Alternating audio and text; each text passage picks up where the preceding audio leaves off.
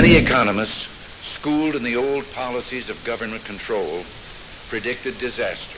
Muchos economistas, educados en los viejos dogmas del control gubernamental, predijeron el desastre.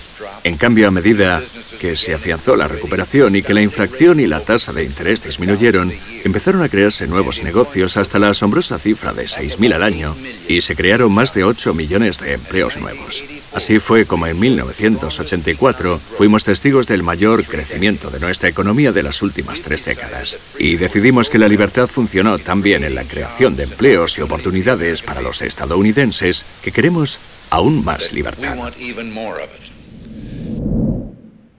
Estoy en el mismo lugar en el que Ronald Reagan pronunció este discurso en su visita a Madrid en mayo de 1985. Su voz ha quedado registrada en los archivos de nuestra biblioteca de la memoria y si hacemos un pequeño esfuerzo, podemos escucharla como si fuera hoy mismo. En cuanto vuelva a Estados Unidos, presentaré ante el Congreso una histórica propuesta de reforma fiscal que no solo recortará aún más las tasas impositivas, sino que reducirá también la progresividad fiscal. Creemos que no hay nada progresista en un sistema de impuestos que disuade a los ciudadanos de escalar la montaña del éxito. El cuadragésimo presidente de Estados Unidos acaba de estrenar su segundo mandato. En este auditorio explica un programa económico que, con el paso de los años, se confirmará como una doctrina hegemónica. No obstante, encontrará oposición en figuras de la Academia estadounidense como la politóloga Susan Berger, histórica docente del Instituto de Tecnología de Massachusetts. El neoliberalismo es un antiestatismo balbuciente y es una, aunque no la única, forma contemporánea de frustración y de reacción contra la política y el gobierno. Uno de los motores que promueve el neoliberalismo es el deseo de la clase política de disociarse de los resultados de la economía, a medida que estos resultados contribuyen a la deslegitimación del Estado.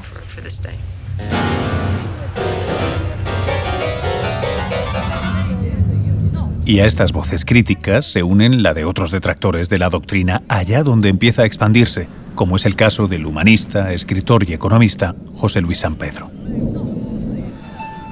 Realmente muchos problemas actuales son la agudización del capitalismo eh, como consecuencia del neoliberalismo desatado después de los acontecimientos de París del año 68 no voy a insistir en eso, pero eso ha sido lo que ha conducido a los neoliberales, a la libertad absoluta del mercado y a todas estas barbaridades contra las que hemos estado muchos. Yo tengo un artículo, bueno, trabajos míos muy antiguos como otros, previniendo contra los desafueros del mercado, que es indispensable para vivir, pero de justo y de equitativo no tiene nada.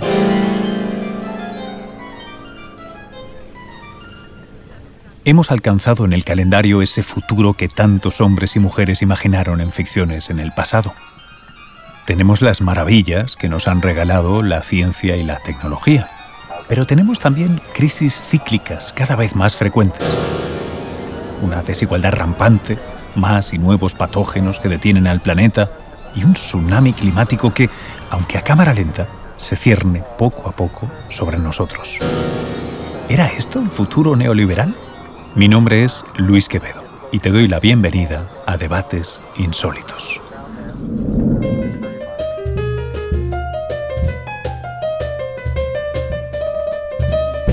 Debates Insólitos en la Biblioteca de la Memoria. Capítulo 3. Regreso al futuro.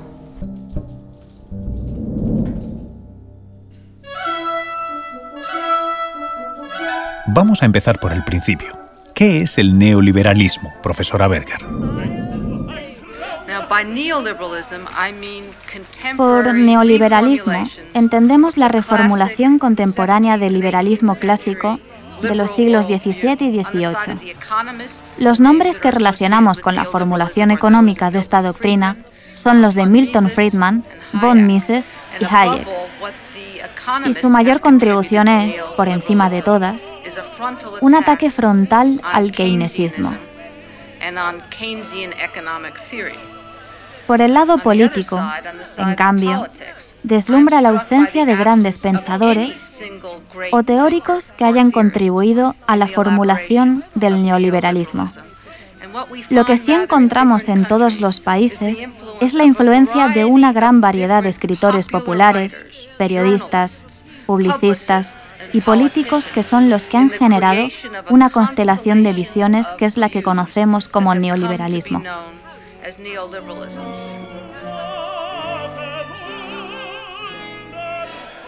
En esa constelación hay dos estrellas que han brillado más intensamente que todas las demás.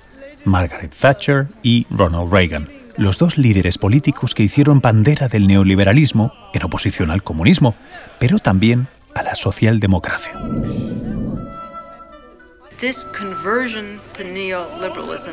La conversión de la derecha al neoliberalismo en la década de los 80 está ligada a la decadencia y virtual desaparición de todos los partidos comunistas.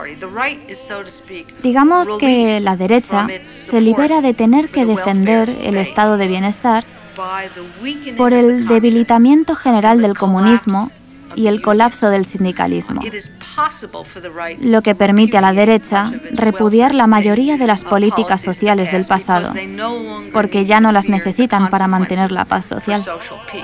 Los principales peligros de la paz social han sido más o menos eliminados.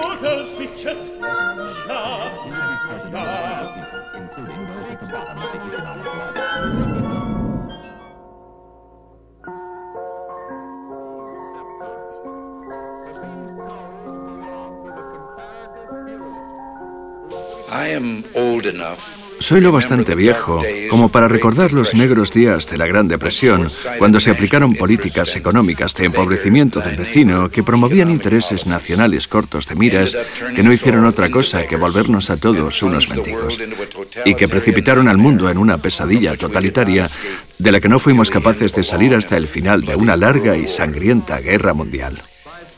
Con esa lección en la cabeza, los líderes de la Europa democrática, de Naciones Unidas y de otras naciones libres decidieron demoler las barreras del comercio que habían hecho tanto mal. Ronald Reagan se refiere al Acuerdo General sobre Aranceles Aduaneros y Comercio, firmado por 23 países en el año 1947 un acuerdo que colocó las barreras arancelarias hasta los niveles más bajos de la historia reciente y que facilitaron las importaciones y exportaciones, dando pie a un periodo de expansión económica como nunca antes se había dado en el mundo. Pero, ¿fue de verdad así para todo el mundo? Yo como economista reconozco que el dinero tiene cierta utilidad, eso es verdad, porque a mí también me sirve. Pero es que hay dos clases de economistas, sobre todo hay distintas clases, pero se pueden clasificar en dos. Los economistas que se dedican más que nada a hacer más ricos a los ricos y los economistas que nos dedicamos más que nada a hacer menos pobres a los pobres. Y gran parte de las cosas que nos están pasando se debe al predominio de los primeros.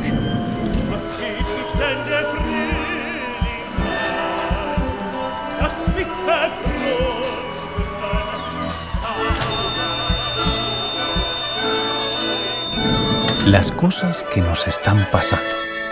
Hablamos de crisis económicas y financieras cada vez más recurrentes, pero quizá también de una crisis climática agravada por nuestro modelo productivo que estamos viendo llegar y no parecemos dispuestos a frenar.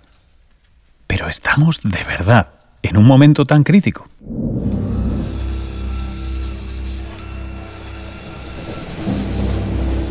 Es que realmente el momento es un momento difícil porque Pensad que estamos realmente viviendo casi en la barbarie.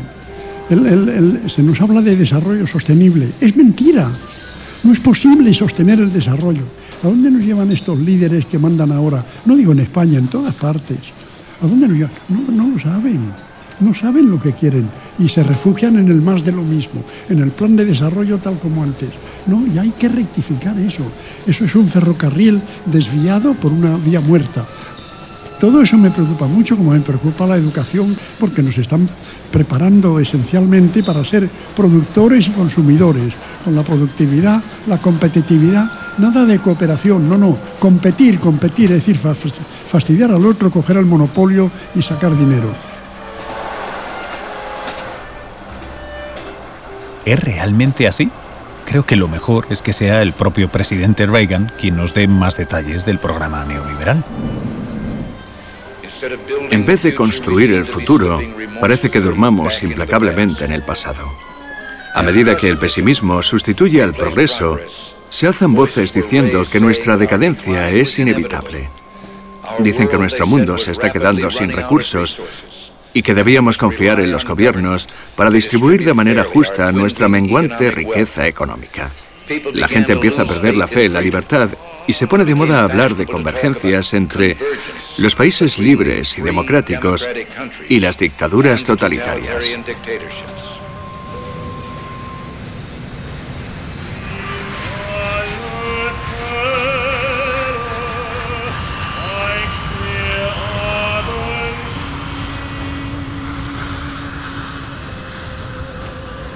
No obstante, la escasez de recursos es un problema económico fundamental y la idea del cambio climático producido por el uso de combustibles fósiles es anterior a la década de los 80. Mientras Reagan hablaba del futuro, la política y la economía de nuestro tiempo miran hacia el pasado, a ese momento en el que America was great, América era grandiosa. Vamos a ver qué opina la filósofa Marina Garcés. Marina, es como si hubiéramos renunciado a imaginarnos un futuro que no fuera distópico, como si no fuéramos capaces de pensar en algo diferente al desastre. No es exactamente el fin de la historia que imaginara Francis Fukuyama. A esta situación de rendición yo la llamo condición póstuma y uso esta palabra porque parte de la, de la aceptación de la irreversibilidad de la destrucción. Haber asumido la irreversibilidad de la destrucción de nosotros por nosotros mismos y sus consecuencias éticas, políticas y culturales en nuestro presente. Es decir, hemos renunciado a preocuparnos porque hemos asumido que no somos capaces de afrontar este problema de manera colectiva. Hemos tirado la toalla como sociedad y sálvese quien pueda. Más que pesimismo, puro derrotismo.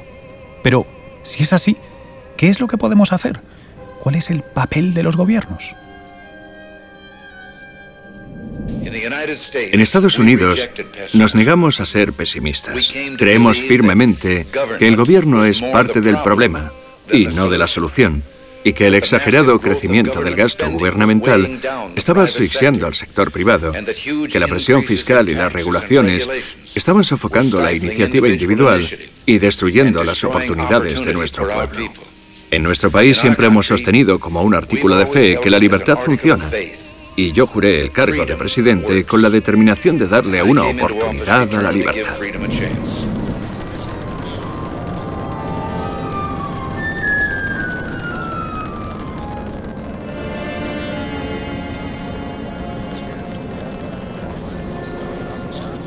José Luis San Pedro, ¿es esa la libertad con la que soñábamos? La libertad es como una cometa una cometa vuela porque está atada, fíjense bien. Ustedes cojan una cometa, lo habrán hecho alguna vez, y si no está atada, las cañas y el, papel o el trapo lo tiran así y se cae al suelo.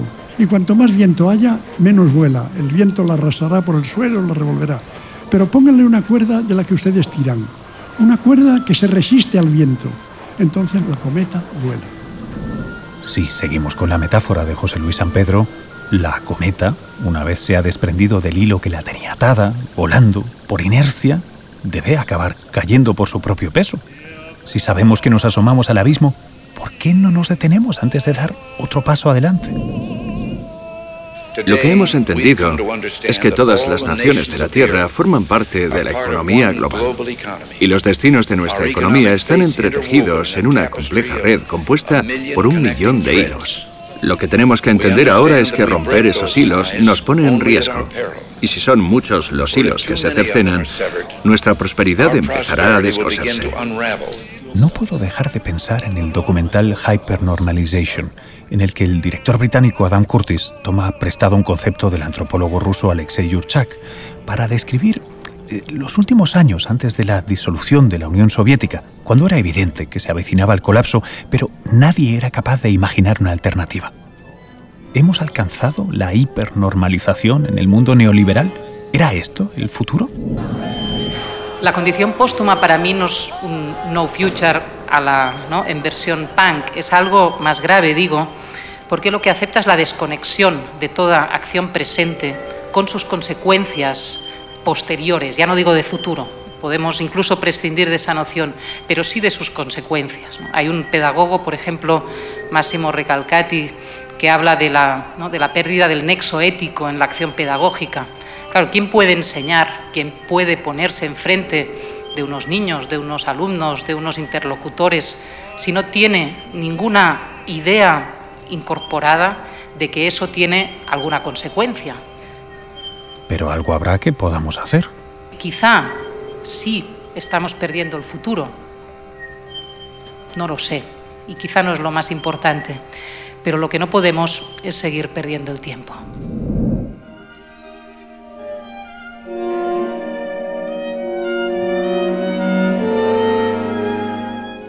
Hay un concepto en psicología que siempre me ha resultado delicioso.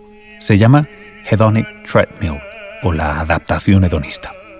Digo psicología moderna, pero podemos encontrar ideas similares en San Agustín también.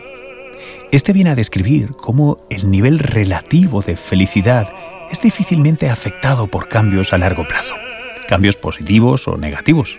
Es lo que explicaría por qué, años después, el ganador del gordo no es necesariamente feliz o también la admirable resiliencia de personas que han sufrido grandes pérdidas y cuya entereza nos deja sin palabras. ¿Por qué digo esto? Tal vez porque cuando discutimos sobre la verdad del mundo, sobre religiones, sean estas teístas o financieras, es muchas veces fácil olvidar que, a medio y a largo plazo, nuestro nivel de felicidad individual permanece curiosa, endemoniada, alucinantemente impasible.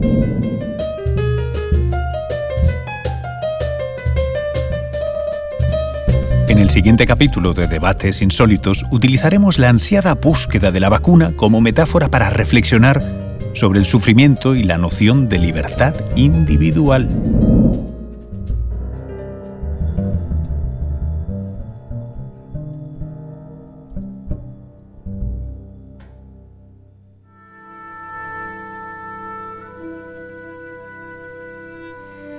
Debates Insólitos es un podcast de la Fundación Juan Marc, en colaboración con el Cañonazo Transmedia. Dirección Adolfo Moreno y Luis Quevedo. Producción ejecutiva Guillermo Nagore, Roger Casas Alatriste, Luis Alcázar, Cristian Liarte y Luis Quevedo. Guión Antonio Díaz Pérez. Con la colaboración de Isabel Cadenas Cañón. Producción Emillani. Diseño sonoro Miguel Ángel Pérez, Robin Audio. Asesoramiento musicológico, Josep Martínez Reynoso. Comunicación y estrategia, Marisa Mañanós, Alejandro Fernández y Camila Fernández.